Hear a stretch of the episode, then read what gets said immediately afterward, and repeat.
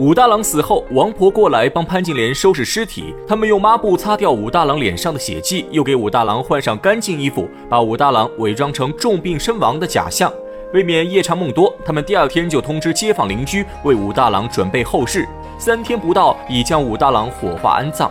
周围邻居虽然都知道武大郎死的蹊跷，可潘金莲身后有西门庆撑腰，谁也不敢多说，只将此事烂在肚中。武大郎一死，西门庆和潘金莲更是无所顾忌，每天就躲在潘金莲家中厮混。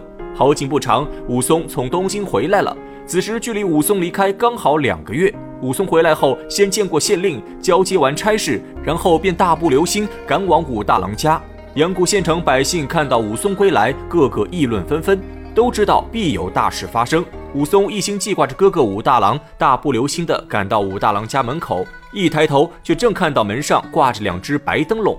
武松的满腔欢喜瞬间化为乌有，整个人如遭雷击，呆立当场。门上挂白灯笼，那是祭奠死人的标志，而武大郎家中只有他和潘金莲夫妻二人。武松反应过来后，心急如焚，死命拍打大门，口中不断呼喊着哥哥的名字。此时，潘金莲正和西门庆在楼上鬼混，一听到武松回来了，二人当场吓得面如土色。潘金莲临危不乱，急忙打开后门，让西门庆从后门逃走，自己则匆忙穿上校服，哭哭啼啼出门来迎接武松。武松也不搭理潘金莲，一脚踹开房门，大步闯入屋中，撩起帘子一看，正看到屋中摆着武大郎的灵位。武松脑中轰隆一声，只觉得仿佛整片天空都塌了下来，脑海中一片空白，泪水不知不觉已经溢满眼眶。他万万没有想到，自己临走前的那一面，竟是与哥哥武大郎的最后一次相见。他们兄弟二人自幼相依为命，武松性如烈火，调皮惹事。多亏有哥哥武大郎任劳任怨，为武松收拾残局，将他含辛茹苦养大成人。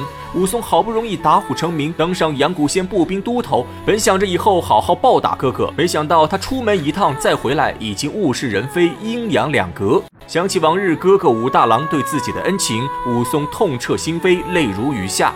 男儿有泪不轻弹，只因未到伤心处。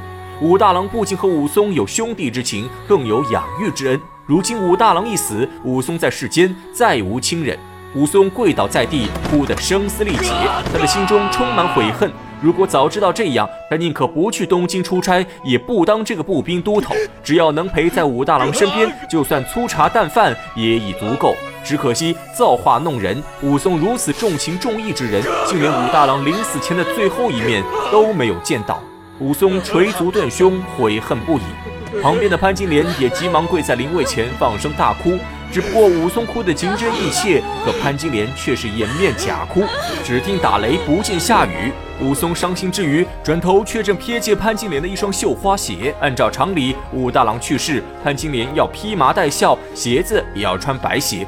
可潘金莲刚刚还在楼上和西门庆鬼混，匆忙之下只来得及换了衣服，却漏换了白鞋。这一下被武松看出破绽，武松直接出手抓住潘金莲，厉声质问他：“哥哥武大郎究竟是怎么死的？”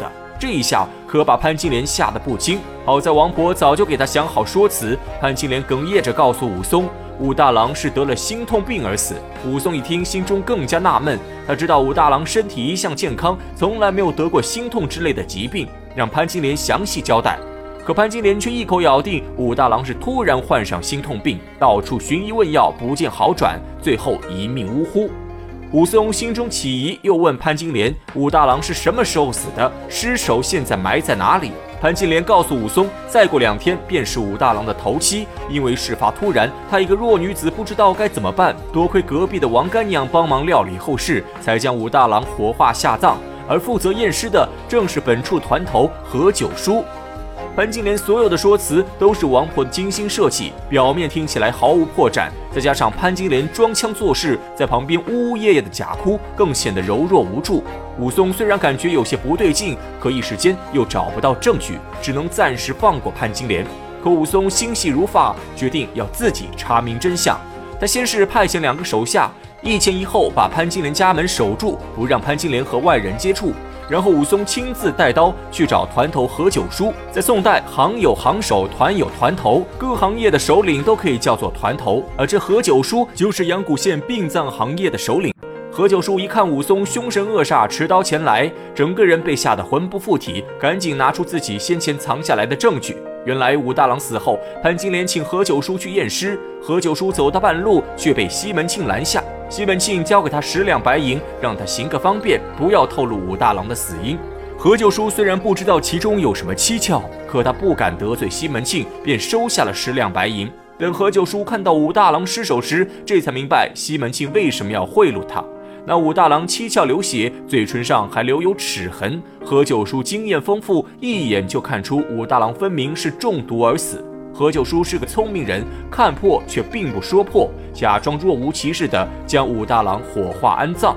可何九叔心中清楚，武大郎被人害死，武松回来肯定不会善罢甘休。于是何九叔在火化完后，偷偷藏下了武大郎的两块骨头。这两块骨头全部发黑，足以证明武大郎是中毒而死。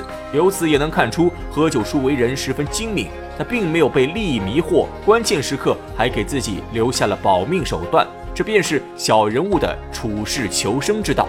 如今眼看武松找上门来，何九叔立刻把骨头和十两白银交给武松。武松看后怒火滔天，本想直接去找潘金莲算账，可他仔细一想，潘金莲是一个妇道人家，应该没有胆量做这种事，他的背后必定有人指使。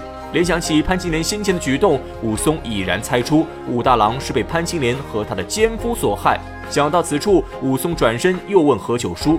和潘金莲私通的人是谁？何九叔不敢直接说出西门庆，当下告诉武松，运哥曾经和武大郎去王婆茶馆捉奸。于是武松带着何九叔又去找运哥，运哥收了武松五两白银，把西门庆和潘金莲的事情如实告诉武松。武松听后，立刻拉着二人赶到阳谷县衙，状告西门庆和潘金莲毒杀武大郎之罪。武松有人证，有物证。按理来说，西门庆罪责难逃。可这阳谷县令与西门庆有金钱交易，而且西门庆在东京也有后台，阳谷县令便决定袒护西门庆，只推说证据不足，无法立案，让武松不要再胡闹。说完便匆匆退堂。武松在堂下听得雷霆大怒，既然阳谷县令不管事，那他就要用自己的方式为哥哥武大郎伸冤报仇。